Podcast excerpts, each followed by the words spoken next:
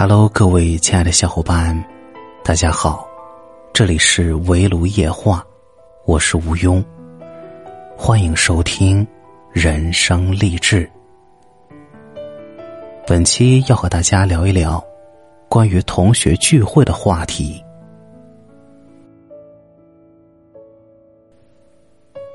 现在是十二月，也是今年的最后一个月，而且很快。就要过去了。每到年底，各种活动就多了起来。公司要搞年会，亲朋要搞聚会，同学之间也会有同学聚会。有些活动是避免不掉的，单位的应酬你总是要参加的吧？家庭聚会你也不想缺席吧？但是有些聚会。却是可以不必凑这个热闹的，比如同学聚会。也许每个人对同学聚会的看法都是不一样的，但这是我的基本态度。我觉得三五好友同学尚且可以小聚一下，如果超出了这个范畴，那就大可不必了。当然。这也可能与我向来不喜热闹的性格有关。有此想法，也是因为曾经亲身参与其中，并且感受并不怎么好。以常识来说，同学聚会本应是联络同学感情、回忆以前的校园时光、聊聊近来的状况的，因为有过共同学习生活的经历。也就有了沟通的基础，大家能聚到一起，图的就是一个乐呵。毕竟校园里的情谊才是最单纯的。那年的聚会，我就是怀着这样的心情去的，但是现实却让人一言难尽。聚会是从酒桌上开始的，对于喝酒这件事情。现在劝酒的人不及以前多了，但是酒桌文化依旧在，各种敬酒和喝一个自然是不会少。当然，端着酒杯不停劝酒的人也还是有的，因为在每个班里总是会有那么一两个成绩不咋地，但是又特别滑头、能言善辩的同学。我自己平时不喝酒，因此多是点到即止。即使碰到有人劝酒，我也并不会打破自己的原则。但是对并不善于拒绝的女同学而言，就没有那么容易躲过劝酒了。有人端着酒杯，蠢蠢欲动，不停的向女同学劝酒，开着不合时宜的玩笑，总给人一种有所图、动机不良之感。除了喝酒吃菜。自然是少不了回忆过往。奇怪的是，明明是同学聚会，大家却很少聊以前的学习经历，大多聊的都是些彼此的糗事，或者是揭露对方的黑料。尤其是有老师参加的时候，我就见识了一次颠倒黑白、搬弄是非的行径。我知道，有三位挺要好的同学。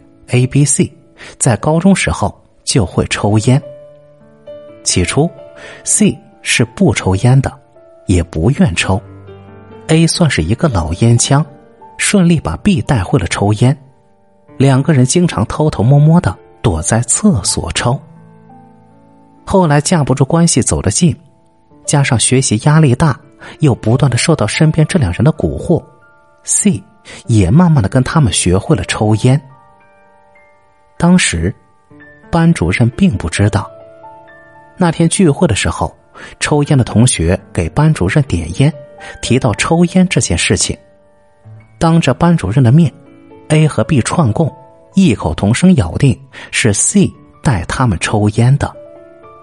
他们并不是以玩笑的口吻说，而是真的这样栽赃别人。C 是一个不善言辞的同学，一个人的力量。也抵不过两个人狡辩，生生吃了个闷亏。回忆从前，接了同学的短，就少不了现在相互攀比、攀岩附势。聚会上，有好事者不断的问大家的工作情况、收入多少等问题，很多人这时候就在默默的较劲儿。有人故作感慨说：“当年那谁谁学习那么好，现在不也就这么回事？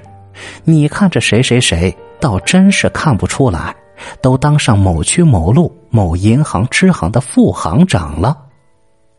这一番像问卷调查般的对比下来，谁的工作好，谁的收入多，谁的社会地位高，就一目了然了。那些攀岩附势的人就开始拉关系，哪怕曾经不是那么要好的同学，现在也似乎是故友重逢一般。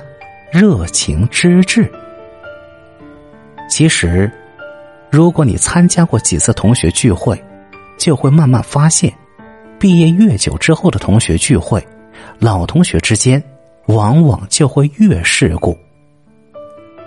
随着年龄增长，有人事业有成，有人成家立业，也有人落魄不堪，差距会越拉越大。而同学之间那种纯粹的感情也越来越少。有人不可一世，有人暗自哀叹，也有人想通过这场同学聚会有所图。但这都已经违背了开始的初衷了。大体来说，同学聚会很多时候只是一种过场，一种形式，并没有什么内涵。真正关系好的同学，他们不会断了联系，也不指望着在同学聚会上联络感情。所以，形式大于实际，有时候只是为了聚会而聚会，为了凑人数而凑人数，一个把握不好，还容易闹出幺蛾子来。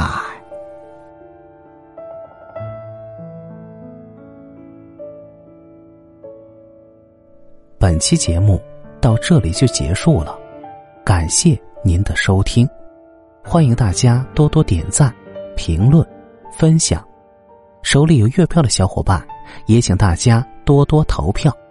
大家可以通过喜马拉雅 APP 首页右上角积分中心签到领取月票，您的月票投递就是对我最大的鼓励。我是吴庸，我们下期再会。